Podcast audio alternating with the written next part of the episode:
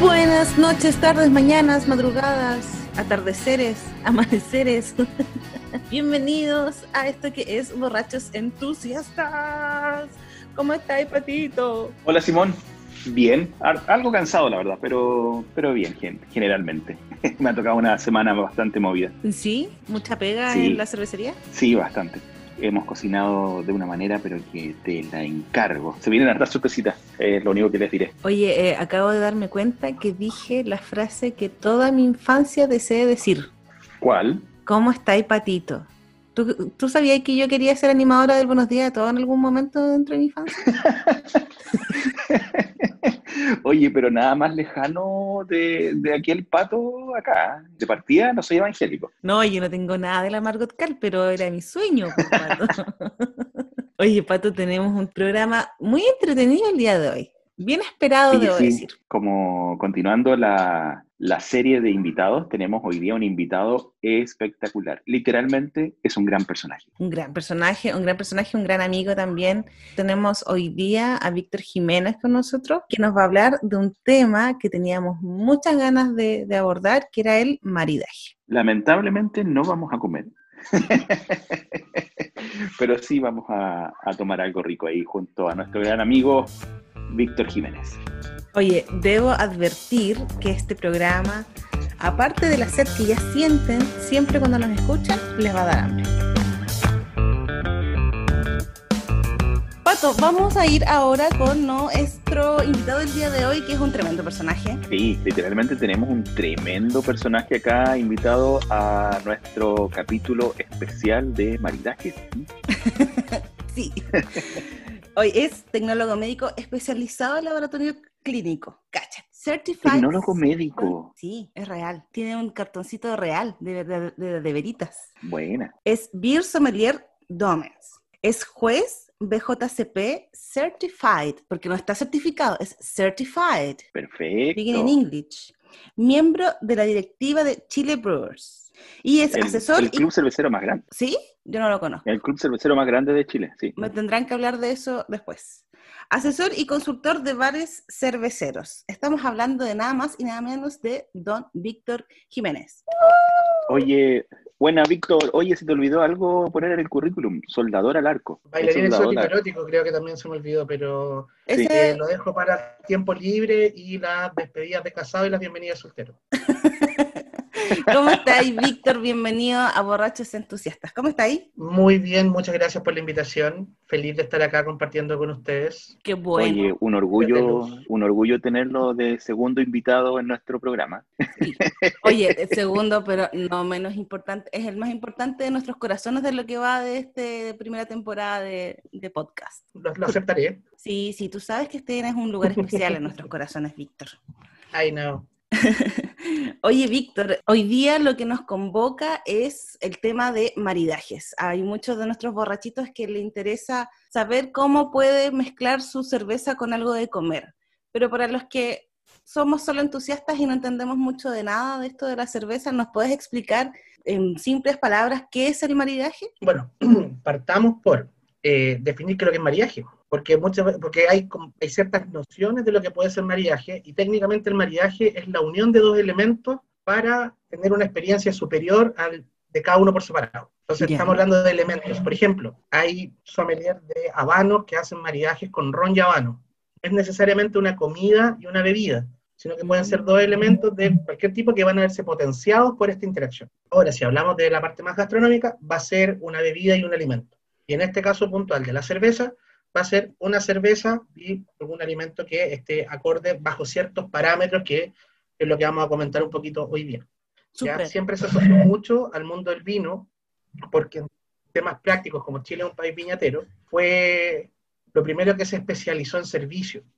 ¿ya? Y ahora, bueno, con el movimiento craft en los 70 en Estados Unidos, acá en Chile a fines de los 90, principios del 2000, eh, recién, por ejemplo, en Alemania y en Estados Unidos en, los 90 y en los 2000 empezó a aparecer estas figuras de algún especialista de servicio, porque hasta ese entonces la cerveza más popular era la clásica lager de supermercado.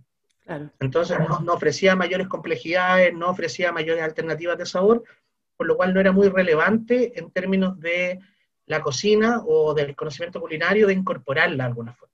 De hecho, los únicos que tenían un poco esta cultura de mezclar comida con cerveza o hacer comida con cerveza eran los belgas. Y por eso que en este momento, por ejemplo, es considerado patrimonio eh, intangible de la humanidad por la UNESCO la cultura cervecera belga. Mira tú, ah, qué interesante eso, no lo había escuchado hasta hoy. Este tema, como les decía, es un poco nuevo, pero una de las grandes ventajas que tiene la cerveza es que en términos de ingredientes es bastante flexible, ¿ya? No es, porque si lo vemos como en términos de una matriz matemática, tenemos cuatro elementos, que son el agua, la levadura, el lúpulo y la malta. Cada uno de ellos tiene su tipo, y van a también entregarnos distintas variaciones de sabor. Y además, además de eso, tenemos cervezas que son ácidas, tenemos también por el otro lado adiciones de fruta, adiciones de hierba, adición de madera, adición de lo que se te ocurra. Y ahora que se han puesto aún más, creativos con el tema cervecero, hay algunas adiciones que van por otro lado. Por ahí hay una cerveza Evil Twin que tiene un dry hop de dólares frescos. ¿Qué? Sí. Pero es real. Sí. Entonces ahora la creatividad es la que pone el límite y eso también hace que el abanico de alimentos que yo puedo combinar sea mucho mayor. No, que me... ¿Cuál, cuál es esa Evil ¿Es la Little B? No, creo que es una Big Money Stout, creo que se llama, que es con, eh, con, el, con María, o sea, con eh, adición de pizza y dry hop de billete. Sí, sí, sí, había escuchado esa, creo que Big Money, pero no yo estaba nombre, casi seguro. Tendría que buscarla. Ya. Pero desde eso, o sea, tenemos una que en algún momento se hizo con lactobacilo extraído de una supermodelo rusa. No sé qué aporte nuevamente tendrá la cerveza, no creo que le dé más sensualidad, por otro lado, pero son conceptos. ¿ya? Y dentro de ellos tenemos las ediciones regionales, tenemos, por ejemplo, el tema de, por ejemplo, en Chile, eh, la edición de Maki, la edición de Merquén, Calafate, Rica Rica, ahora que empezó un poco también el movimiento de las Grey Pales, que son estas cervezas que es un mosto de uva con mosto de cebada mezclado y fermentado en conjunto, que los italianos pusieron en la palestra hace un año atrás, y los países viñateros tomaron un poco esta, esta referencia y la empezaron a aplicar y hace cuatro años que se están haciendo Great en Chile con bastante éxito, ganando medallas a nivel internacional. Entonces ahí, hablando un poco del abanico de cerveza. Ahora, si esto nosotros lo llevamos al tema de comida, se hace tremendamente interesante. Hay que tener ciertos conceptos claros para poder empezar a jugar con esto. Porque a pesar de que esto es súper experiencial, es súper empírico, ya, o sea, van a desarrollar un cuerpo quizá un poco más ancho de lo normal debido a esta prueba empírica sistemática. Eh, estamos en ese camino también, Víctor. Estamos, estamos en sí, yo, yo, ya, yo, ya, estoy como bien encaminado, estoy tratando de desandar un poquito ese camino porque como que las rodillas me están pidiendo perdón. Pero eh, no puedo negar que es muy entretenido.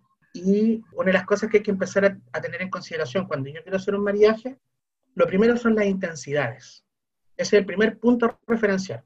¿Por qué? Porque, por ejemplo, para que esto lo, lo, lo, veamos como más, en forma más efectiva, si yo tomo una ensalada de hojas verdes y queso fresco y le coloco un Imperial Stout al lado, la ensalada va a pasar al olvido y no va a haber ninguna relación entre uno y otro.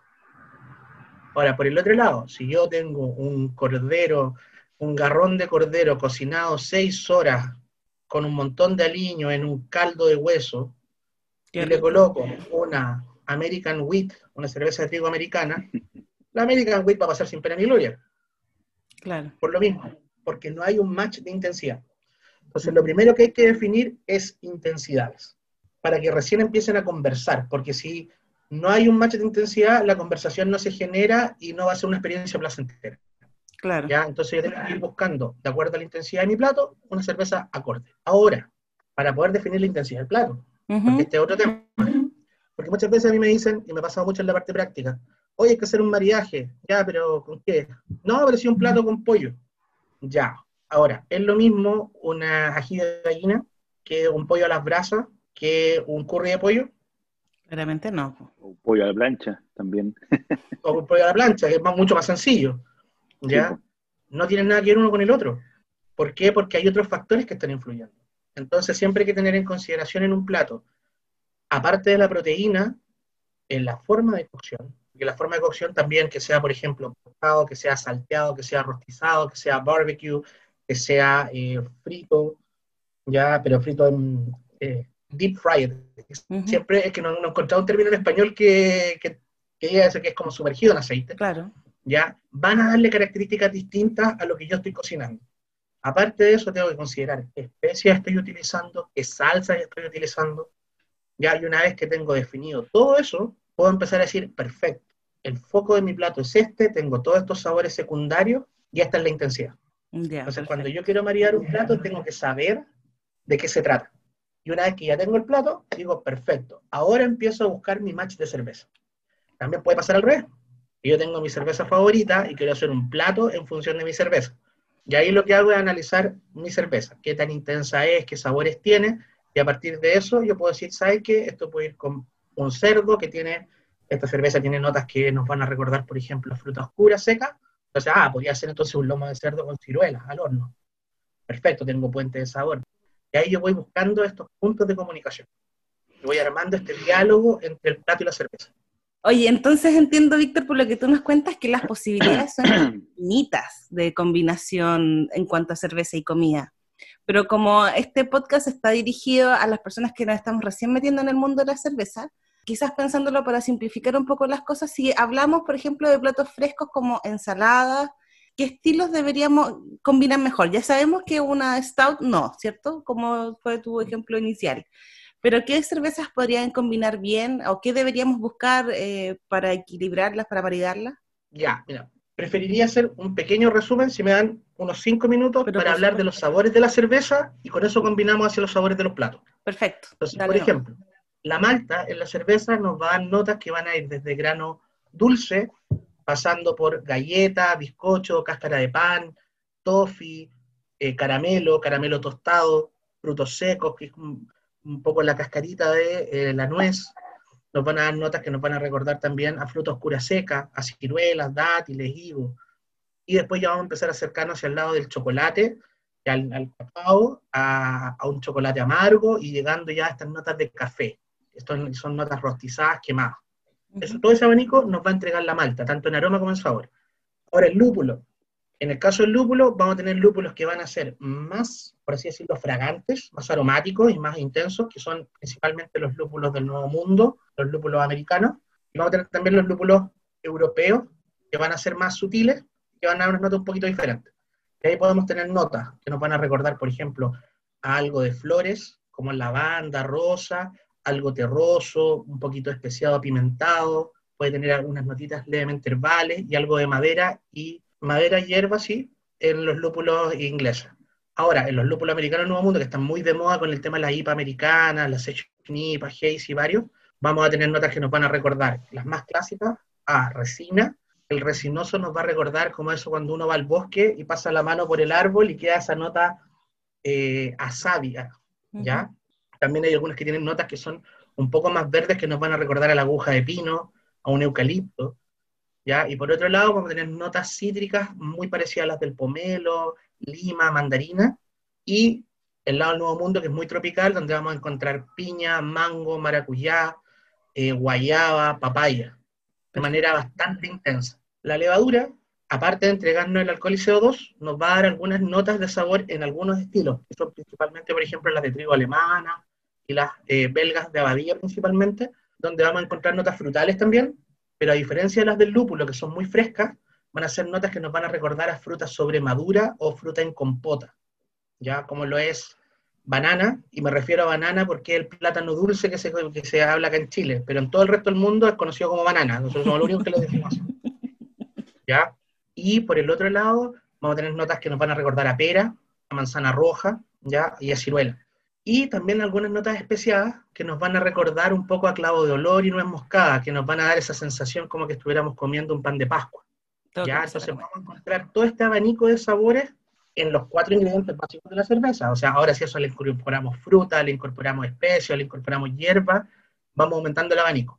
Entonces, ya sabiendo todos estos sabores, también sabiendo que la cerveza tiene algunos sabores, gustos básicos, como lo es el amargor que nos entrega el lúpulo, y algo del dulzor que nos entrega la malta, y en el caso de la sour, la acidez, empezamos a jugar.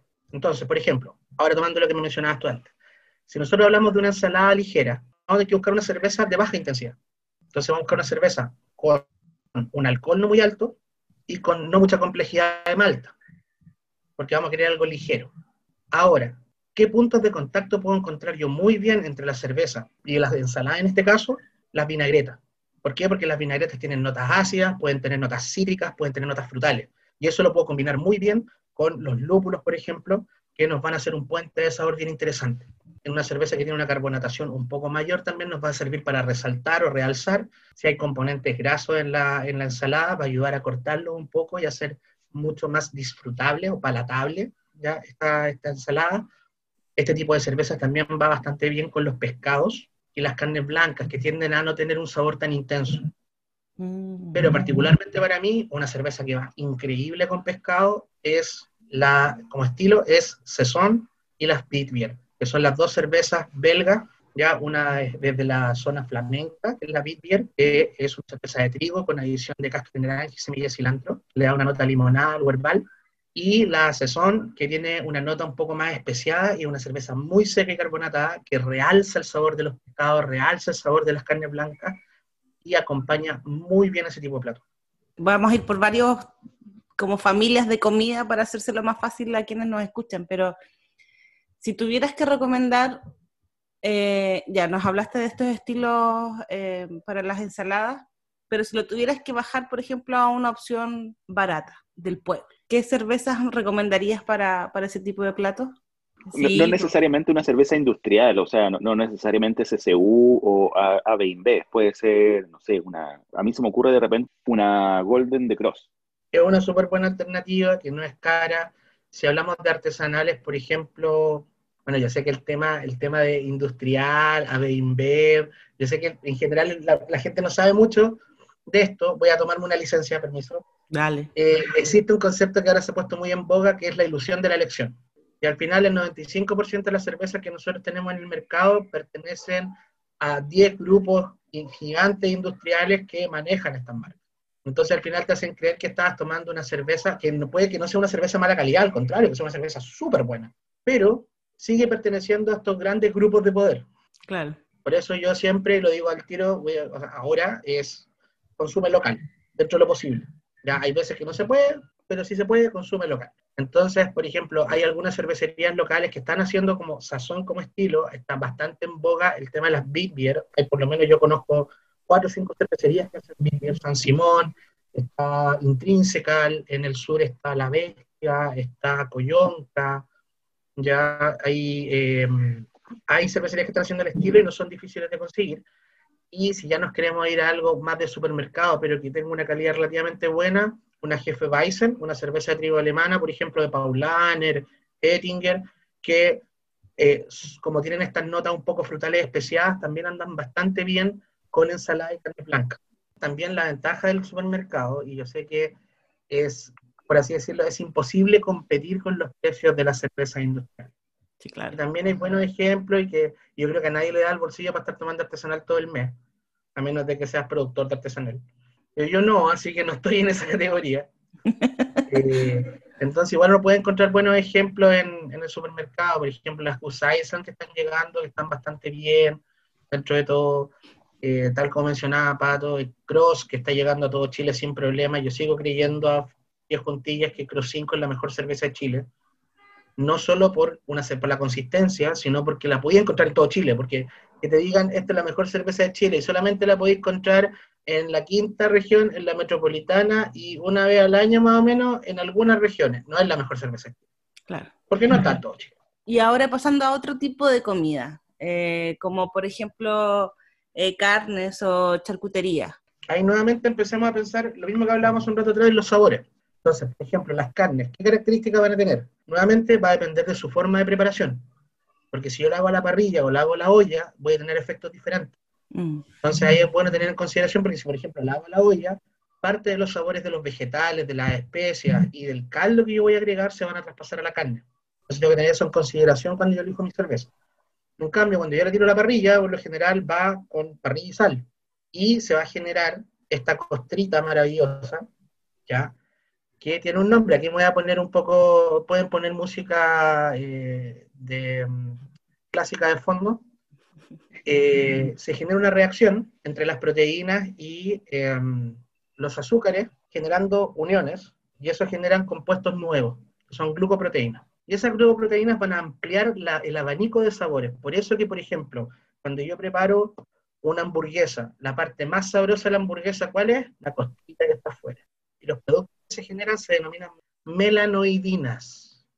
De hecho, hay una malta que se llama melanoidina. ¿Por qué? Porque tiene una gran cantidad de producto maillard. Eso. Eh, entonces, ¿qué es lo que hace que sea más sabroso? O sea, ¿cuál es la parte más rica de un cupcake o de un queque? Es la costrita. ¿Por qué? Porque esta reacción entre calor directo, proteína y azúcar. Entonces, cuando yo tengo esta carne a la parrilla, que va a tener reacciones de Maillard, y yo tengo maltas de especialidad, que son tostadas, también ocurre esa misma reacción de Maillard en la malta. Por lo cual tengo un puente automático de sabor entre, por ejemplo, una brown ale, una amber ale, alguna cerveza de perfil más oscuro, más ambarino, y con las carnes rostizadas o productos rostizados.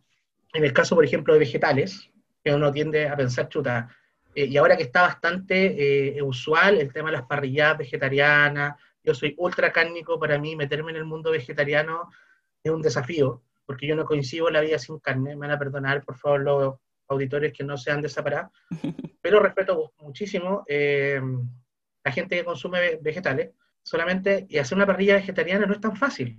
¿Por qué? Porque son sabores más sutiles, pero también se genera esta reacción en menor medida. Entonces puedo ocupar, por ejemplo, una cerveza lager oscura, que no va a tener este rostizado intenso, un stout, por ejemplo, pero va a tener una nota tostada suave que va a ir muy bien con, por ejemplo, eh, zucchini o zapallito italiano a la parrilla, berenjenas grilladas, pimentones grillados que andan muy bien, principalmente lo que es la parrilla, ahora que mejora el clima y uno sale más afuera a cocinar.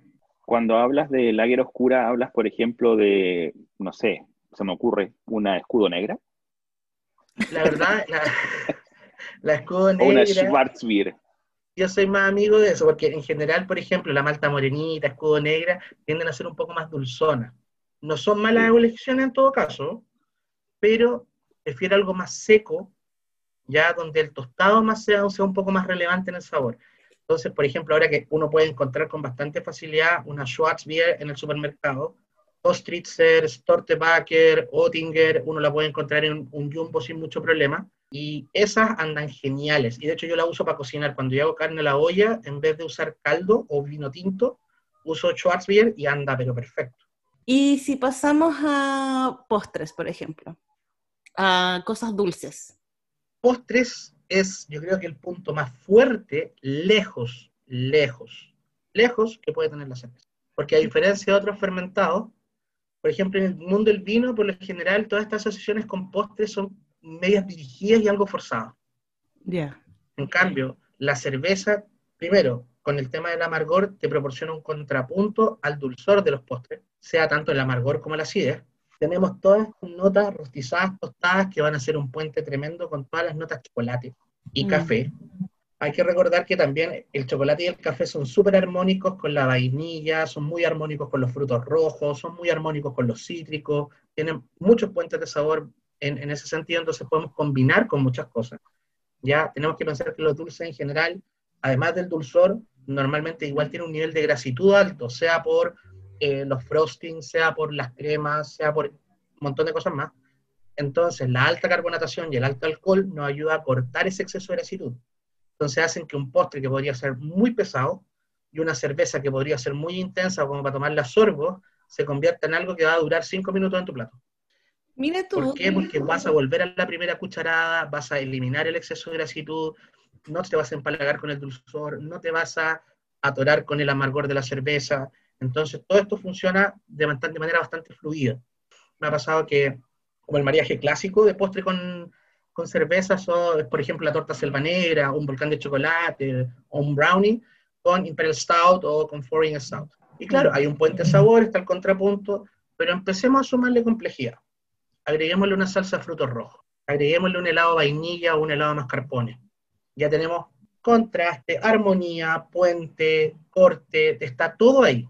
Ahora, pongámonos creativos y empecemos a ampliar el abanico de cervezas porque un Imperial Stout uno por lo general la encuentra bastante. Ahora, hablemos, por ejemplo, de una crick, una lambic de guinda, bien ácida, compleja.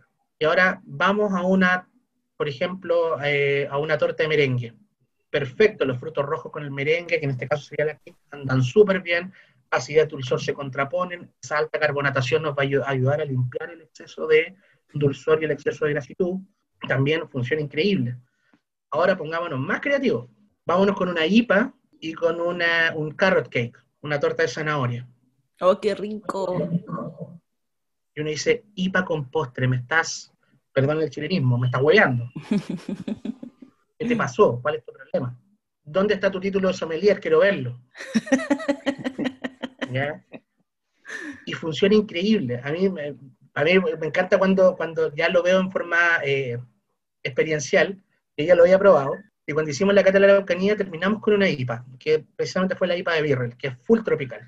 Y lo que hicimos fue que planteamos solamente la cerveza, pero hubo gente que se inscribió a la cata, conocidos o exalumnos, entonces uno de ellos me, me preguntaron, Víctor, eh, veo la cerveza, ¿me hace alguna recomendación de mariaje porque queremos tener algunas cositas para la cata?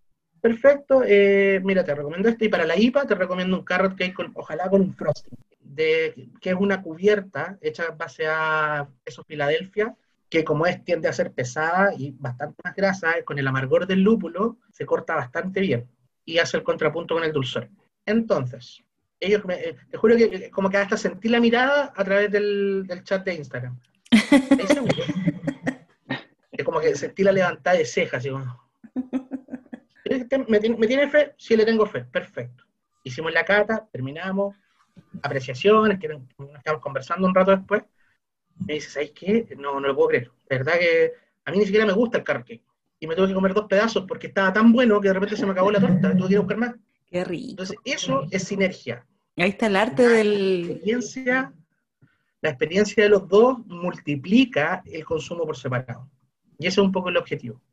Entonces, para mí los postres es súper creativo porque, por ejemplo, eh, imagínate un, un strudel de manzana, un, strudel, un Straussen, donde tenemos igual notas especiadas y notas frutales. Y tenemos una jefe Bison, por ejemplo. Tengo un puente de sabor automático. Tengo un postre más ligero, hasta una, por ejemplo, una chirimoya alegre con una Big Oh, qué rico. También, una torta de lúcuma con una Belgian Dark Strong. Yo tengo amor por la lúcuma. No. Me carga, me carga la lúcuma. No dejes que tus gustos personales influencien. Oye, este es nuestro show. Esta es mi casa. Esta es mi pelota, si no quieres jugar más me la llevo. Ahora sí te vas. Ya, nuevamente Oye, hasta ahora, silenciar. Hasta ahora hemos hablado solamente como afinidades y puentes, y por contraste, ¿cuál podría ser, por ejemplo, para un oh, postre? Los postres, todos los postres son por contraste, porque, a ver, hay que entender Pero es que, si me habláis de, un... De un dos alternativas. ¿eh? En contraste tenemos dos alternativas. Tenemos contraste de gusto básico y contraste de sensación. ¿Ya? Ahora, cuando hablamos de contraste de gusto básico, es lo que pasa en los postres. Por ejemplo, yo tengo una cerveza que es amarga y un postre que es dulce automáticamente tengo un contraste. si me hablas de una Russian Imperial, o sea, no, de una Imperial Stout con un, con un postre de chocolate, para mí es puente. Es puente en los términos de los sabores. En términos de gusto básico, tienes dulzor y amargor, es contraste. Lo mismo que, por ejemplo, una crick con, un, con una torta de, de, de, merengue, donde voy a tener armonía. ¿Por qué? Porque la crema, el merengue anda muy bien con el fruto rojo y voy a tener el contraste que me va a dar la acidez con el dulzor. Por eso acá hay que pensar que son interacciones múltiples y mientras más interacciones logre, más complejo va a ser el mariaje más interesante. Me sorprendiste con el tema de los postres, porque en general cuando uno va a un bar y consume, consume generalmente con algo salado, una cerveza. Entonces el hecho de pensar en postre es como, en vez de la tabla, te voy a pedir el postre con una cerveza. Yo hago eso. Mira, ayer justo tuve el cierre del curso, el curso de servicio avanzado, y hacemos un ejercicio de, de cata y un ejercicio de maridaje para terminar, para que empíricamente vean cómo funciona esto. Y el ejercicio de cierre fue, eh, del, primer maridaje fue una ensalada sencilla con una German Peels, una American Wheat o una Beer o una, eh, o una Jefe Bison. Y el postre que era un brownie de chocolate volcán de chocolate con stout. Ojalá Pouring Imperial. Y justo Cacerrero Cuchillo Palo a mí eh, no encontré postre de chocolate, donde, o sea, torta de chocolate donde siempre voy a comprar, pero encontré cheesecake de maracuyá, y eso también es un mariaje que he ocupado bastante. El maracuyá y el chocolate y el café andan súper bien. Lo que hice sí fue agregarle un chocolate con cáscara de naranja. Entonces tenía mi porción de, del cheesecake con una, y de hecho la probé ayer, encontré la eh, Super 8 Stout de Alameda. De Alameda. Sí. encontré justo en Birmana, así que me llevé esa. Y oh, re simpático. De hecho, yo sé que el público no la va a poder ver, que voy a poder mostrar las fotos. Pero, podemos subirlas a nuestras redes sociales. Oye, qué rico se ve. Oh. La combinación estuvo increíble. Nunca me hubiese imaginado un, un, cheesecake de maracuyá con una stout, como que lo hubiese pensado con una IVA incluso, pero... Pero si es chocolate, tienes que pensar que la parte de chocolate o la parte tostada del, del, postre va a estar suplementada por la stout. Aquí es como tú buscas un complemento. Claro. Es como, por ejemplo, cuando tú usas una sazón que tiene esta nota media pimentada, tú puedes como incorporar ese condimento al plato a través de la cerveza. Que eso lo hace más interesante. ¿Por qué? Porque no es que yo esté emparejando sabores solamente, sino que además estoy complementando, como lo hablábamos antes, y además estoy contrastando. Entonces la idea, ojalá, es que no sea simplemente una sola, una sola interacción, sino que sean tres, cuatro, cinco. Oye, yo no sé si te pasa lo mismo, pero me dio hambre, brígidamente. Siempre, a mí, a mí me dicen que yo doy hambre y sed, me miran y doy hambre y sed. Continuemos. Víctor, ¿y qué pasa con... Eh, ¿Por qué estamos siempre tratando de bajar al pueblo? Porque nos dijeron nuestros eh, auditores que decían, oye, ya córtenla con las, con las cervezas cuicas, porque ¿qué pasa con, con, las otras cosas que tomamos todos o comemos todos en este caso? Si yo me quiero comer un completo, una hamburguesa clásica, un chacarero, ¿qué cerveza podría traer esta nueva experiencia con esas cosas? Pero algo aterrizado, ahora no decir una, una omnipollo, no sé. no, es que por eso me reí mucho cuando un amigo me mandó hoy día, y esto voy a contar la anécdota, en redes sociales me dice que nadie te diga que no te puedas tomar un omnipollo con un completo, y el completo por lo menos tenía sriracha. Ah, sí, yo vi, el, vi el, ese, esa historia de Instagram. es que me reí tanto por lo mismo, por eso la compartí, porque fue como súper disonante, es como, me voy a comer nato con caviar de esturión ruso, de, de Europa Oriental, con el salmón noruego, con una baltiloca.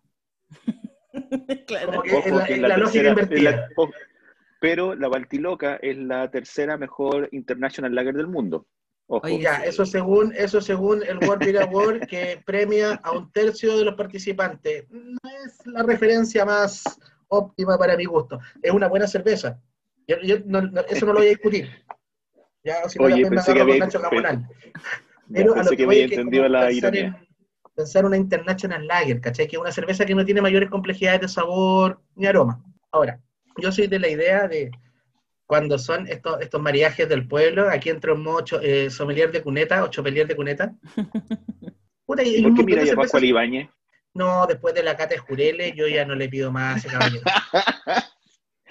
Oye, lo peor es que yo lo vi venir hace un mes atrás, yo dije, se viene la cata de Jurel, y me dijeron, ya, se me ponga el color, nunca va a llegar ahí. Y llegó el día. Bueno, pero se ha hecho cata de todo. Y, se separó el, el, jurel del líquido, ¿no? Fue sí, se probó el caldito, y esa cuestión me superó. Oh, no, sí. no sé qué decir, no tengo palabras. Sí. Quizá en alemán existe una palabra que describa lo que siento, pero en este momento yo no la conozco. Eh, los chinos la tienen, apostaría. No, y los, y los, alemanes, bueno, la cagan. Sí. sí. Ahora, ah, los japos también tienen palabras para estos sentimientos medio extraños. En el caso, como dicen ustedes, de eh, estos maridajes como de su barros luco, su, su chacarero, hay que pensar cuáles son los ingredientes, lo mismo que estábamos hablando. Entonces, un chacarero igual tiene una intensidad media, no es un sabor tan explosivo, el pan también reduce un poco todo esto. En el caso del chacarero tenemos que considerar las notas verdes del poroto y tenemos que considerar la nota picante que nos va a entregar el ají verde, que también es un, no es un picor ahumado como el del Merten, sino que es un picor también bastante fresco. Tomando en cuenta eh, esos datos, y tenemos carne que se va a la plancha, por lo cual vamos a tener reacción de Maillard. Entonces podemos buscar una cerveza ámbar que ande bastante bien. Por ejemplo, una Maibach para mí, eh, con un, con un eh, barrón luco, andaría perfecto. Porque tiene un poquito de ese, de ese tostado, un poquito de ese Maillard, tiene un alcohol un poquito más alto y una buena carbonatación que me va a ayudar a limpiar el exceso de grasa del queso. Entonces, para mí andaría bastante bien, pensando en una cerveza de, que uno puede encontrar fácilmente. Claro. ¿Ya? En el caso, por ejemplo, del chacarero, tenemos dos alternativas. ¿Queremos potenciar amargor o queremos restringir amargor? Si queremos restringir amargor, igual tenemos una carne a la plancha, entonces buscamos algo que tenga un poco más de cuerpo y un poco más de malta, para que aplaque un poco la sensación de picor. para esa gente que le gusta lo picante pero no la tolera mucho. Pero para el que le guste el picor, podemos hacerlo con algo más de carbonatación, entonces podemos buscar alguna lager que nos ayude con eso, una hoppy lager, por ejemplo, si queremos potenciar este amargor, porque el lúpulo nos va a ayudar a resaltar. Mm. Y tenemos unos lúpulos más o menos americanos medios tradicionales que tienen notas cítricas, algo fresco, algo frutal, también va a andar muy bien con el poroto y con el ají, verde en este caso. Entonces vamos a potenciar el picor, vamos a redondear la parte más verde con los cítricos y vamos a acompañar un poco con, la con un poco de maltosidad eh, el, el paso por la plancha de la carne. Entonces ahí tenemos alternativas interesantes para sándwiches súper así como de la casa. Claro, exactamente. Así como a modo general, ¿cuál para ti es tu maridaje favorito? ¿Qué comida con qué cerveza? Sé que yo soy súper, y aquí voy a sonar como, eh, como entre abogado del diablo y que no me, no, no me, mojito, no me mojo el potito por nada. En realidad es como súper de contexto, porque hay momentos para todo.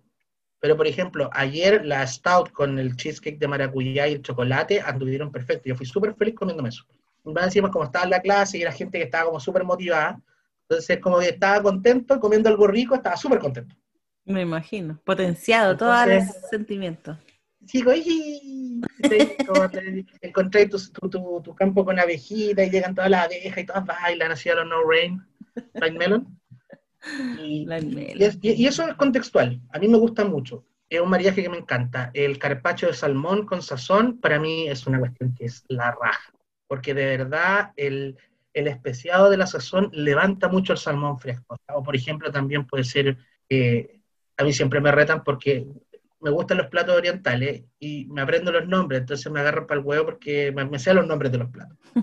Entonces, por ejemplo, un sakana tataki japonés, ¿cachai? Que es trozos de salmón y atún con un poco de aceite de sésamo, semillas de sésamo, algo de cebolla verdeo o cebollín, ¿ya? Y es solo eso. Una sazón al lado anda con es maravilloso. Un chirashi, que es este arroz con, es como un gohan, ya que arroz base con salmón y atún arriba, o camarones, anda pero maravilloso con una sazón. Pero cuando una vez mencioné el mariaje, el sakana tataki eh, en el Dobens, eh, todavía hasta el día de hoy, esto pasó hace tres años atrás, todavía se acuerdan. El es el takaka, puta, weón, me huellaron hasta que les dio hipo. Eso es muy otaku, po, Víctor. No es otaku, es cultura japonesa Chile. Y hay algo de otaku en mí, así que no lo voy a negar. Pero son platos por eso. Eso, eso, eso es un mercado de nicho, el, el maridaje otaku. Mira, Oh, maridaje. Oh, Kato otaku. toma, Bien. idea, Con idea de, de negocio ahí. Ideas Claro. de pandemia. Bien, bien kawaii, así con filtros, así como con, con Claro, con de- los llorando. grandes, las lágrimas saltando. ¿no? Me parece, vamos a hacerlo ahí, el evento por Snapchat para tener todos los filtros ahí por ahí. Eh, pero para mí esos son maridajes que son como súper marcadores. O sea, yo igual la primera vez que me comí una torta selva negra con stout, igual fue voladura de cabeza. No me lo esperaba. Y lo otro que me, me gusta mucho igual son los choritos belgas. Tuve la oportunidad de probarlo en Bruselas y ah, bueno, acá los preparaban en Crossroads, entonces probé como la primera versión local y después cuando estuve en Bruselas los probé de real y me siguen gustando. O sea, eso y una Goose o una Tripel y es maravilloso. Yo sé que ese ya salimos de- del mariaje cuneta, punto personal, Está bien. pero hacer unos choritos belgas es súper sencillo. Una triple, hay algunas triples nacionales en el mercado, de hecho, Jester hace triple, eh, Ergo hace triple, ¿ya? y aparte que hay harta importación belga, entonces pueden encontrar Besmale, eh, Maret Sus, eh, La Trap, La Chouf, y eso, ustedes lo que tienen es, es re sencillo, cebolla, salteado, con un poquito de verde, se tiran los choritos y se, mm, se agregan la- la- uno- como medio litro de triple para unos dos kilos de chorito, y eso 10 minutos y se saca. Ah, súper simple. Sal y pimienta. Qué rico. Ay, no puedo comer eso. Estoy sufriendo en este al- capítulo. Entonces, ¿Alérgica a los mariscos? Voy, voy a hacer un, una- una- un pollito a la belga. Ya. Te la, voy a suena medio cobrar. raro, suena un poco raro, pero está bien. Te, voy a- te la voy a cobrar, Víctor Jiménez.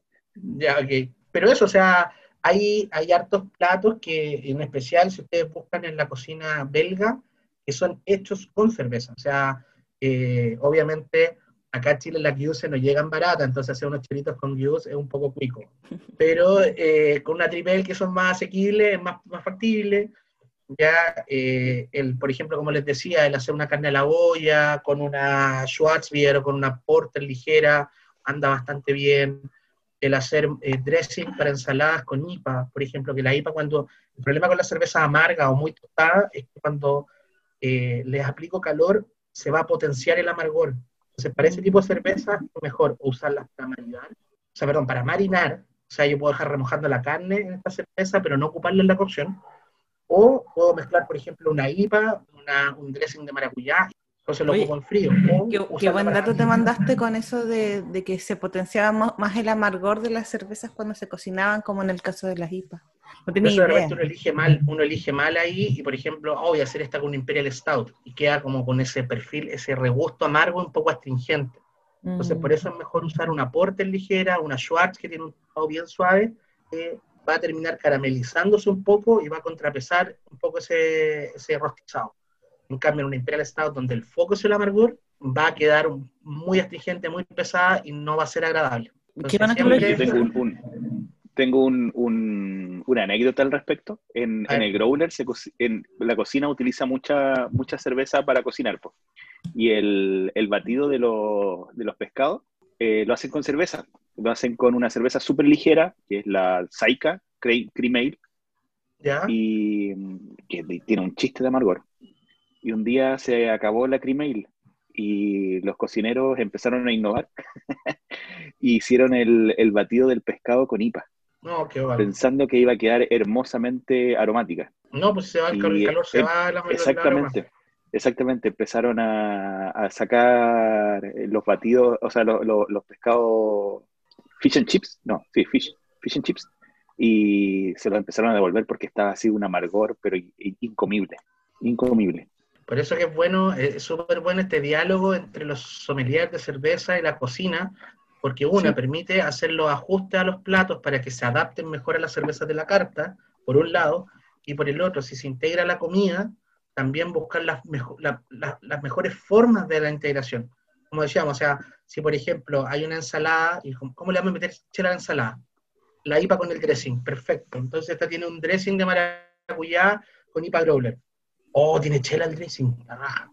Entonces ya nuevamente estáis vendiendo una experiencia y al final eso es lo que hacemos. Si el tema, por ejemplo, cuando yo estoy cocinando para alguien, también estoy tratando de traspasarle una experiencia a esa persona. De todas maneras. Entonces va un poco de la mano con eso. Oye, y, siguiendo con el tema, eh, a mí personalmente me interesa mucho. ¿Cómo ves tú el tema de cómo lo hacen las cartas de los bares cerveceros en este momento en Chile a nivel general? Porque tú no solo asesoras en Santiago, sino que también a varios lugares en el sur de Chile. Todavía, todavía sigue existiendo ese tema y penosamente la gente también no sabe mucho de maridaje, entonces eh, eh, es casi un apostolado un poco esto. Y lo bueno es que con este, con este tema de la pandemia también hay mucha gente y muchos clientes que se dedicaban a aprender un poco más. Entonces, creo que el público después de esta pandemia va a salir más conocedor y un poco más exigente hacia los bares. Y aparte que como ahora los bares tienen menos aforo, y esto lo he conversado con gente de bares, también van a tener que esforzarse por crear una mejor experiencia. Entonces, como yo lo veo en, en el sur, hay algunos bares nuevos que están con la idea de lograr algo, pero todavía sigue siendo pucha, muy enfocado en el, en la hamburguesa, muy enfocado en la chorrillana, muy enfocado en la pizza, pero por lo menos ya están haciendo cosas a un nivel mayor, por ejemplo, ya no es cualquier hamburguesa, es ya una hamburguesa más premium, una elaboración en, el local, que el pan también es propio, que los encurtidos son propios, entonces ya por lo menos hay, hay un, segundo, una segunda vuelta a un producto que es bastante masivo, pero eh, quizás sería bueno que se atrevieran con uno o dos platos que sí apuntaron un poco a esto. O, por ejemplo, que es algo que pasa mucho, en casi todos los bares no hay carta de postre. Claro. Por lo cual, esa, esa experiencia que le podría servir al cliente, porque de verdad hay mucha gente, y esto yo lo vi en, en, mi época trabajando en bares, que hay mucha gente que le gusta terminar con la tapita dulce, que le gusta cerrar con algo dulce la comida, no importa lo que coma, tiene que haber un cierre dulce. Y muchas veces ese postre también tiene que ser pensado para compartir, porque normalmente si te pegáis una tonta panzada con una hamburguesa o con un plato más o menos contundente, eh, en realidad el postre, nuevamente, es como para tener algo dulce para cerrar, pero muchas veces un postre completo es mucho, entonces pensemos en algo para compartir, y eso que te digan, ahora, ¿con qué cerveza va a querer tu postre? Eso yo lo hice mucho en CrossFit cuando tenían la, tenían la torta Stout, tenían los churros manjar, que funcionaban súper bien con la Grosio y con el Stout. Maravilloso. va, a terminar, va a terminar tu postre con, te puedo recomendar esta cerveza y te quedas mirando, porque esto fue hace cuatro años atrás, cinco años atrás, donde esto era nuevo. Entonces te quedas mirando con cara de, ¿en serio voy a ofrecer una cerveza? Sí, ya y si no me gusta, si no te gusta yo la pago. Ah, así de cabrón. Chorizo. Así de cabrón. No tuve que pagar ninguna en todo el tiempo que estuve trabajando. Entonces se puede, es súper realizable. Entonces, bajo esa lógica, creo que falta un poco más que los bares se atrevan un poquito a innovar ¿ya? y a pensar sus cartas, porque si yo estoy haciendo un bar cervecero y la cerveza alimenta el 70% de mi venta, ¿por qué no alineo el resto de la carta con la cerveza ya y genero una mejor experiencia? Para mí es como, ¿cómo explicarlo? Cae súper de cajón, pero por el otro lado también está este público, porque por ejemplo en Crossbar nosotros partimos sin chorrillana, y era como, oye, y ustedes dicen que son bar cerveceros y no tienen chorrillana, pues, ¿cómo eso? Entonces, con esa lógica, igual cuesta pelear, entonces también tú dices, estoy perdiendo un segmento. Mm. Ya, pero ¿a, qué apunto? Y aparte que ahora como el aforo disminuye, también tengo que centralizar mis focos de mejor manera. Entonces creo que esta es una oportunidad de mejora súper importante y ojalá, ojalá algunos bares, y, que no sean solo en Santiago, ya tomen la batuta y digan, ¿saben qué? Sí, vamos a atrevernos, sí, vamos a incorporar, no sé, dos platos de la carta que sean voladores de cabeza y que estén asociados a la chela y que se hagan con chela, que se marillen de buena forma. Esta cerveza la vamos a tener de planta, perfecto. Esta botella la tener de planta, sí. Entonces esta va a ser la recomendación ideal, que uno van a probar los personas y todos se van a creer este cuento. Creo que eso es lo que falta, que también hay que integrar a la fuerza de venta en esto. Que los chicos se crean lo que están vendiendo, porque de verdad, o sea, a mí me toca, y yo por eso digo que yo siempre doy hambre y porque soy súper descriptivo. Entonces, cuando yo le, le, recomiendo algo, le digo, ah, imagínate esto. Y empiezo a hacer la descripción del plato y la chela y me dicen, ya tráemelo. Eso, en, términos de venta, es lo que debería ser el garzón. El 90% de las veces, él es el que direcciona la venta. Entonces, si más encima le ofrezco algo que le gusta al cliente, llega lo esperado y más. Y más encima mezclo las dos cosas y es mejor. Y después me llegan con un postre y, lo probé con chela y esta tiene una voladora, o sea, tú llegáis a la casa y decís, oye, ¿dónde fuiste? Loco, fui a tal bar y fue increíble, vamos. Exacto, esa es la idea. ese es como el punto, y por eso que para mí el mareaje es importante porque te permite lograr esa nueva dimensión de experiencia. Y más encima lo puedo hacer en la casa. O sea, yo les mostré, después pueden subir en las redes sociales la foto porque de verdad da hambre. Ya, el comprar un cheesecake de maracuyá, yo tenía una barrita de chocolate, y compré mi cerveza y pasé una experiencia súper rica en la casa. Y no es necesario ser el gran chef o el súper conocedor, sino que también puedo hacer estos pequeños momentos en casa, con amigos, en un parque, en una playa, donde sea. Entonces es atreverse a probar cosas nuevas. Tan sencillo como eso. Gracias. Oye, qué, qué buen, qué gran ventana, puerta nos has abierto, Víctor, con esto del, del mariaje. Yo creo que habemos muchas personas que nos causa curiosidad y de repente nos cuesta un poco cachar cómo hacer eh, estas combinaciones y eh, evidentemente tratar de no equivocarse en, el camino. Así que te lo agradezco en nombre de todos los borrachos entusiastas que nos escuchan. Yo le agradezco a usted el espacio siempre, ya aunque no haya sido el primero. Pero espérate, esta aún no termina, Víctor Jiménez. Sí, no, te despides, no te despidas. Ah, ya, muy bien, perfecto. Yo pensé que iba a llamar a Ahora... Castro para decirle que nos enfrentáramos con Estoque. No, no, no, no. No, em, no es bailando el costillar es mío. Así, así son los duelos en el sur. Ah, me parece. De hecho, el otro día me hizo un poncho de. Y el baile de la botella. Re bonito. Oye, no, Víctor, tenemos cuatro preguntas que todos nuestros invitados tienen que responder. Eh, que es lo primero que se te venga a la mente, y es como mojarse el potito. Esto no está en el libreto. ¿Ah? Es sorpresa. Sí, sí está. O sea, es que esa es la idea, no está en el libreto. Está en el tiempo, pero no en el libreto. Hmm me siento estafado y intrigado a la vez. Bueno, si hubieses escuchado la entrevista al Nico Castro... No lo alcancé a escuchar, por eso vi el primer capítulo, pero era sin entrevista ese. sí, pues es que vamos capítulo por, medio, más o menos. No es una ley, pero así se da. Bueno. Sí, más o menos. Pregunta uno. Cerveza favorita. Estilo y cervecería. Yo creo, yo creo que, como les dije, y cuando trabajé en Cross igual la, tomé muchísimo, que me encanta, eh, la Agro 5, por, la, para mí es porque es robusta, es accesible, está súper bien, está como bien parametrizada, entonces normalmente la encuentras igual en todas partes, como una cerveza que tiene un buen alcohol, soporta bien la góndola, es rica, se puede combinar con carne y postre, eh, para mí es como que cumple con muchos, es, muy flexible. Ahora, si me hablas de un estilo que me guste particularmente, más encima no tengo la oportunidad de probarlo muy a menudo, pero eh, si la veo me, encanta, es la Dark Mayon. Es, es ligera, sabrosa, puedes tomar litros, ¿cachai?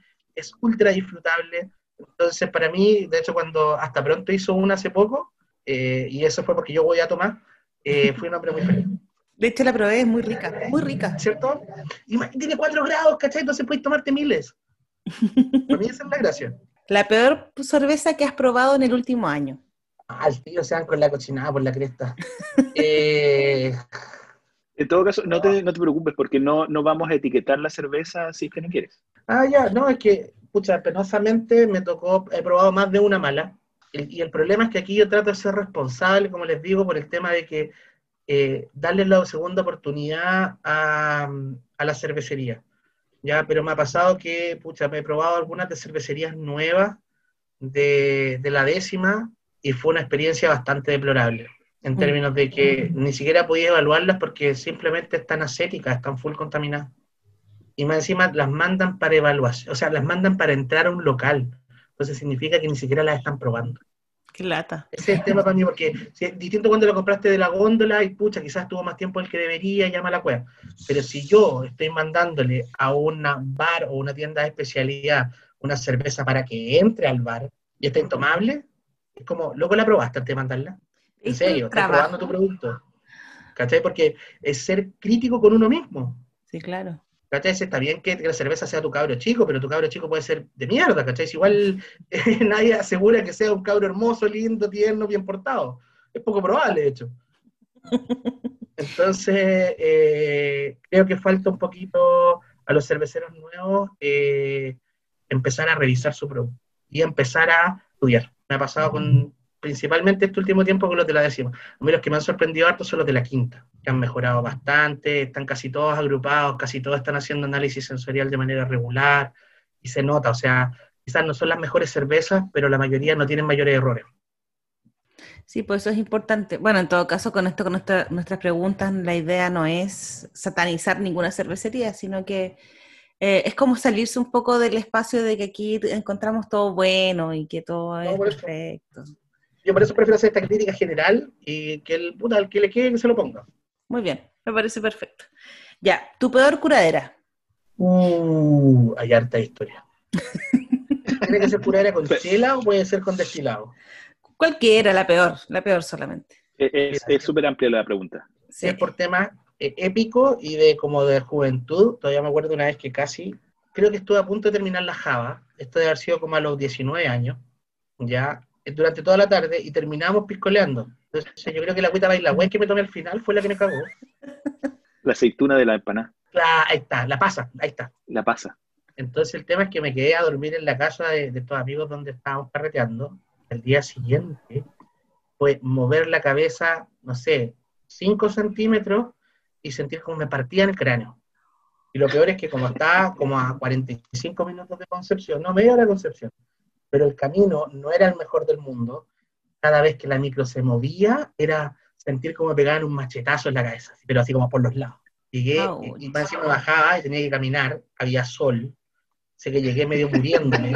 No, fue, o sea, yo en esa época era como que salía de carrete y me iba a entrenar. Fue horrible, horrible. Llegué a dormir como a las 6 de la tarde y no sabía quién era. Ya, pero eso es como la peor caña, pero no la peor borrachera. ah, la peor borrachera, puta, no, la última fue cuando llegué sin celular, sin mochila, sin computador. Estaba partiendo dieta, entonces no alcancé a medir lo que había comido y se me olvidó cenar. Entonces empecé a tomar y no, y pasa eso, porque uno dice, cuando yo estoy comido, yo aguanto tanto.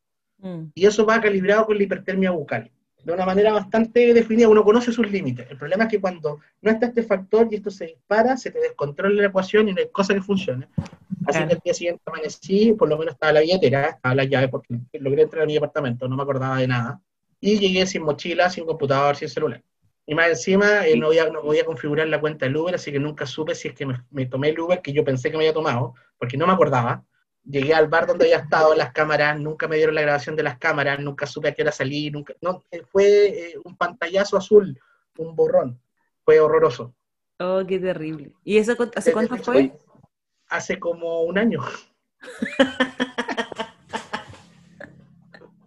Muy bien. Oye, finalmente perdiste todo, no es que se lo hayas pasado a alguien y que no, lo haya guardado. No, si no sé, nunca lo supe. Después caché, le hice como el seguimiento del computador y está en Maipú. No lo pude cachar, fuiste bueno. De, ese punto en adelante empecé a respaldar todo en un disco duro, eh, manejar las cosas en la nube, curarme en casa. No, fue como una, una buena escuela, aprendí harto. Lección aprendida. Aprendiste con el porrazo. Oye, la última. ¿Tu amigo o amiga más borracho? Puta, tengo, te puedo presentar, podría, mi lema podría ser Somos Legión, pero eh, si, si, hablamos como de, de, mi, borracho más querido, eh, don Álvaro Rodríguez, claramente. Ah, pandita. es mi borracho regalón, es uno de los pocos que he visto dormir curado de pie. Es un caballo campo el hombre. ¿De verdad? Es un talento esa En el bolsón. Pueden pedirle referencia, él está muy orgulloso de ello. Todavía penosamente no tenía eh, batería para sacar la foto, pero estaba con un Fernet en la mano, durmiendo en la mitad de un tributo a Soa. Fue hermoso. Oye, bueno. pero el Fernet puede ser muy peligroso. hermoso y bello a la vez, hermoso y desconocido. No, no, no, pero peligroso también, un Fernet. Más encima borracho y curado. Borracho y curado. Fernet, yo no. Y, lo otro también que tiene una característica muy de panda es que hay un, hay un fenómeno en el, en el reino animal, ¿ya? que se llama torpor, que es cuando las aves, cuando están en migración, en pleno vuelo, se pegan como una dormida corta, después despiertan y siguen volando, y con eso descansan en el aire mientras vuelan. Pandita, cuando está tomando, junta las manitos, duerme un ratito y después despierta y segundo aire, y sigue volando. Sí, entonces Panda tiene la capacidad de hacer torpor durante los carretes. Es otra característica especial. Por eso, que, por eso esto es como para contarles por qué es mi curado favorito. de todas maneras. Oye, bueno, si hubiese escuchado el capítulo del Nico, cuando le hicimos esta pregunta a Nico, Nico te mencionó a ti y a Juan. Ah, bueno, sí, es que, es que nos hemos pegado unas una farritas más o menos épicas. Sí, Yo me acuerdo cuando hicimos una, una cata transversal de, de Boon en piscina. Puta, qué más rica. En piscina. Oye, qué sofisticado, Víctor Jiménez. No, la verdad estaba la piscina ahí y, el pack lo habíamos comprado hace rato entre los tres, porque era un pack igual caro, costaba como 60 lucas. Y justo se dio la ocasión para, y la casa de los viejos del Nico tenía piscina, entonces todo se dio. Hermoso. Pero sí, no hemos tenido buena. Luego con Nico ya nos. Con... De hecho, con Nico nos conocimos hace hartos años. Nos conocimos cuando él estaba todavía recién eh, fundando Brotherhood. Ya, entonces vamos a despedir a don Víctor. Gracias, Víctor, por tu tiempo, por la buena onda, as always. Y por esas fotos que nos vas a mandar para compartirla con la gente en nuestras redes sociales. Por supuesto, no faltaba más. Y bueno, siempre dispuesto a responder cualquier duda que tengan. Siéntanse libres de escribirme por interno, arroba Víctor No, esto no es un infomercial, no es un. No, pero hay que promocionar las redes sociales. ¿Cuánto es? Arroba. De, hecho, te vamos. Arroba Vito Ya te vamos a etiquetar en, la publicación, así que... por supuesto, yo voy a compartir, porque encuentro que es una iniciativa esta de los ebrios ilustrados, entusiastas. Eh, Ahí mezclaste como, como tres... Fue con toda la intención personajes, pues. Ah, ya. Cachando naranja, ¿dónde está? claro. No, mis borrachos entusiastas, que después, después van a ser los borrachos entusiastas e ilustrados. Pero esa es la idea, esa es la idea. Vamos de a poquito, pero queremos llegar allá. Feliz de, feliz de participar siempre y cualquier cosa puede contar conmigo para lo que sea. Oye, entonces te esperamos aquí en el Supo. Cuando llegues acá, estaremos esperándote.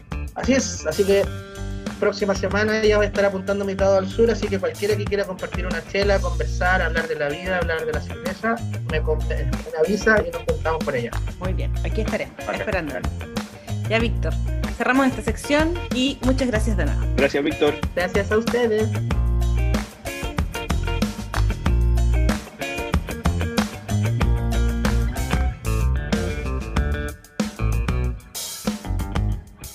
Oye, Pato, quedé, aparte de alucinada con todo lo que nos dijo Víctor, muerta de hambre. Oye, sí, de hecho, eh, insisto, debería haber preparado algo que comer. Oye, sí, me emociona la guatita, las tripitas. Quiero esos postres ahora. Anda a comerte los postres. Un cheesecake ahí. Oh.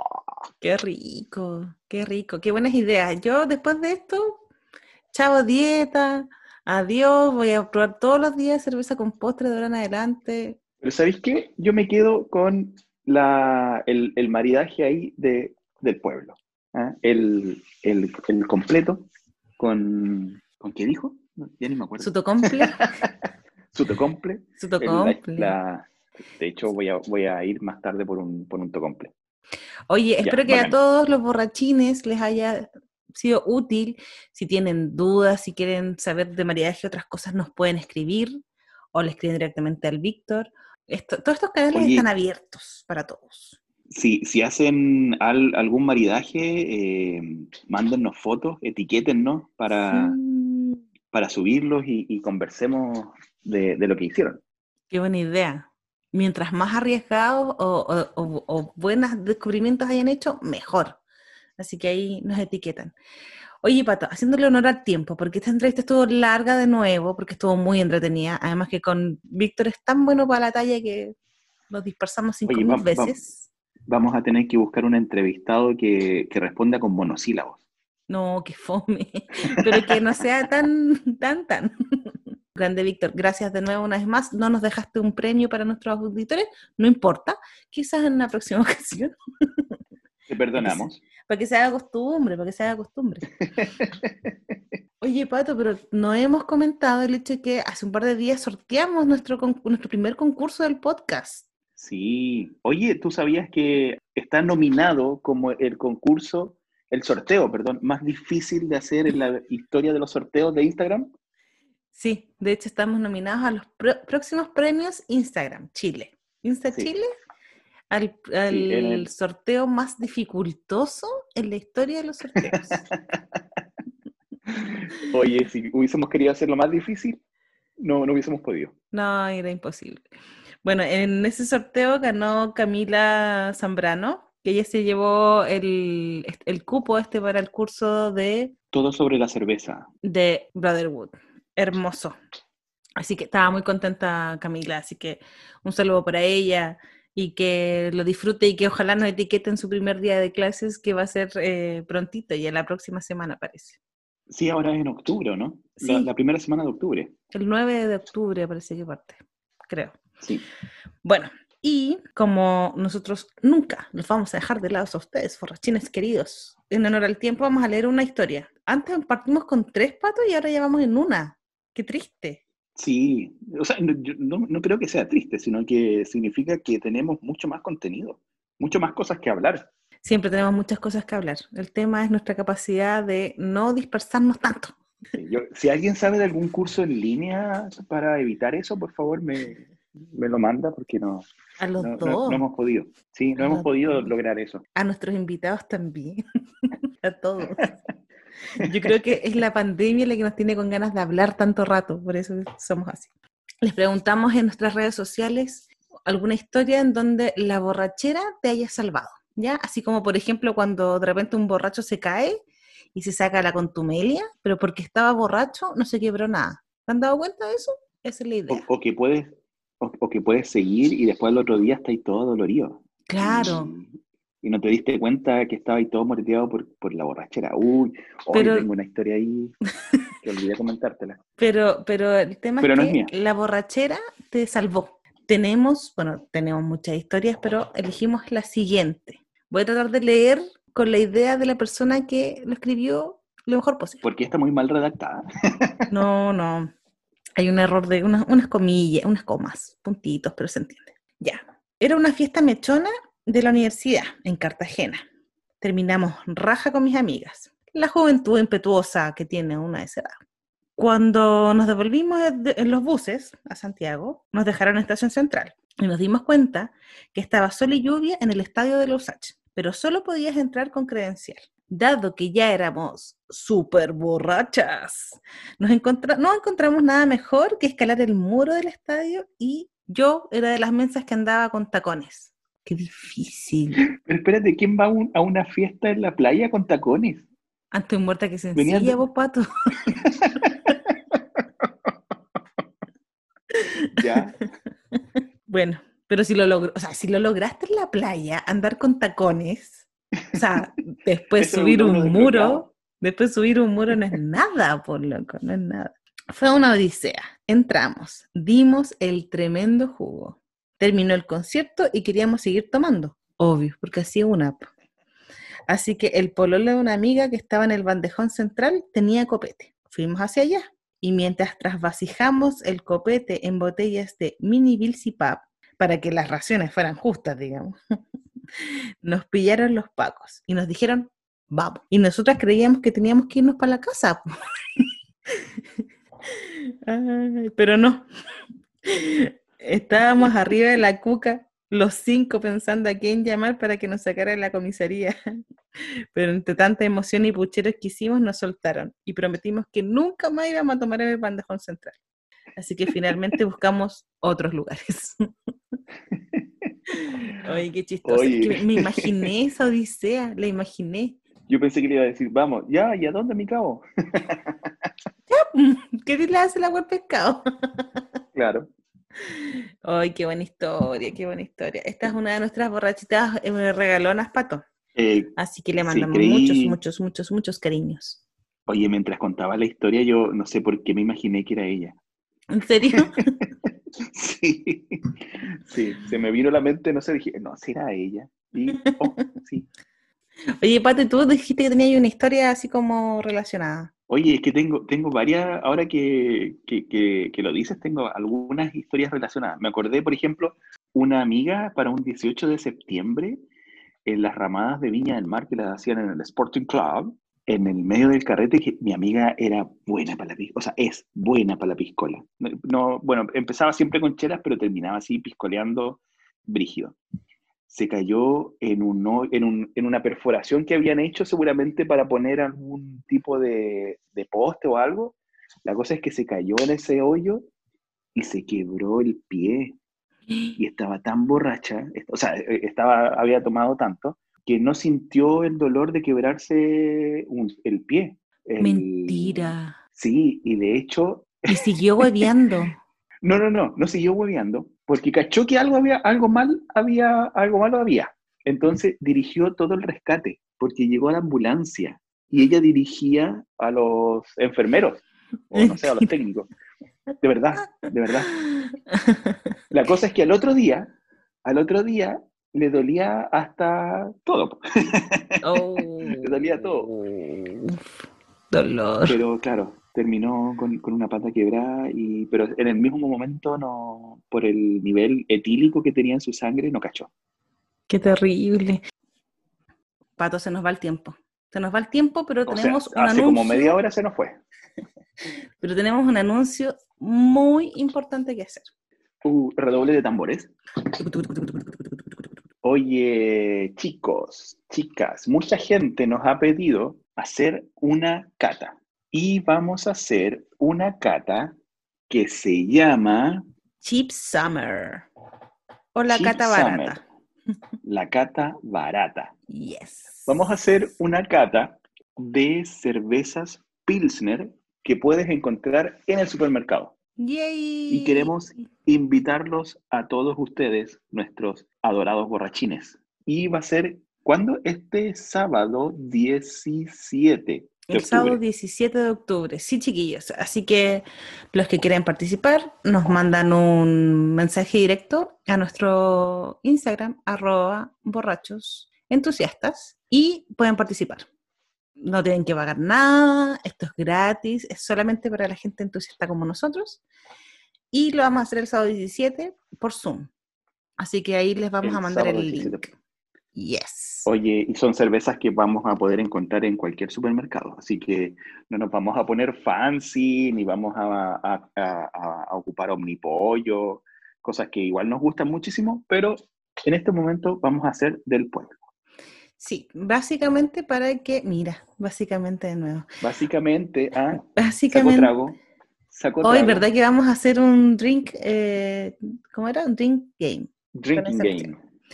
Ya, eh, es para que... Espérate, espérate, no te he visto tomar, no te he visto tomar.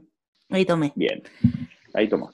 Esto es para que conozcamos el estilo, que, que es la- el Pilsner, veamos cuáles son sus atributos, qué tenemos que buscar, qué, qué podemos encontrar.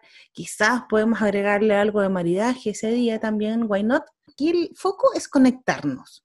Lo con los que nos escuchan en Valdivia, en Concepción, en Santiago, eh, a lo largo de Chile, quizás fuera de Chile Alemania. también, Alemania, eh, República Dominicana, eh, Nueva Estados Zelanda. Unidos, Nueva Zelanda, Sería sí, bonito, hermoso. sería bonito que se pudieran conectar. Yo creo que ahí más de algunos se va a conectar a la distancia. Así que nada, pues, para que los que quieran se entusiasmen, nos escriben. Vamos a definir estas cuatro cervezas eh, durante la próxima semana, yo creo. Así que para que estén súper, hiper, mega atentos a nuestras redes sociales. Así que atentos, se nos viene la cata barata. Pero oye, ojo, que no es la... Vamos a hacer algo ahí entretenido que estábamos conversando hasta hace poco. Se nos vienen varias más, así que por favor sigan atentos a nuestros canales. Sí, de hecho, de hecho, lo único que les voy a decir es preparen sus disfraces, sus Uh. maquillajes, sus máscaras y todos sus cosplay que tengan a mano, porque se viene Oye, y- Halloween a fin de mes, cabres. Oye, y, puede ser en vez de disfraz un filtro de Instagram o de Snapchat Lo que quieran. o de Tik- TikTok tiene filtro, no, no sé. Sí, sí tiene. ¿Se puede Sí, usar todo- esas, esas cosas? Todo vale. Yo lo único que voy a decir es que voy a preparar mi disfraz. Yo me puedo disfrazar de borracha entusiasta. Eh, pero, Pato, ese es como tu, tu No, no sé, tu estado no- natural. Ya, chiquillos, eh, hermoso capítulo de hoy día. Si les gusten, lo comparten, compartanlo en su historia. Básicamente para que sus amigos lo escuchen y puedan comentar lo que entretenido. Básicamente, dijiste por segunda vez, básicamente. Eso. Me Segundo trago de Simón. La dije porque te la No estaba importa, recordando. no la puedes decir. Tienes que tomar también. Eso no está en las bases. Eso no Ah. está en las bases. A ver, sí, están. ya, tienes que tomar, toma. Como si te- No, pero agua no se vale, pues pato. No seas farsa. Es que se me acabó la cerveza. Se me ¿No tienes más? No, estoy en zona seca. Qué excepción. que ha, Sí. ha sido denigrado un nivel más abajo del borracho entusiasta. Ok, fue un capítulo hermoso, entretenido, que nos dejó con mucha hambre y con ganas de probar cosas nuevas, mezclas nuevas, maridar cosas. Así que yo lo pasé muy bien, Pato. Sí, yo ahora, de, en serio, de verdad, me voy por un completo. Me encanta. ganas de comer completo con IPA. Esa Qué va a ser mi rico. maridaje. Me encanta. Ya muchachos, nos siguen en nuestras redes sociales en arroba borrachos entusiastas. Al pato lo encuentran como arroba yo soy Diox con X y guion bajo al final. ¿Y a mi pato cómo me encuentran? Mone tú. Nos vemos la otra semana, que estén bien, beban responsable, beban rico, beban bien, beban local. Muchos Y besos. bien. Abrazos. Nos vemos. Cuídense. Saluditos. chao. Bye bye. Salud.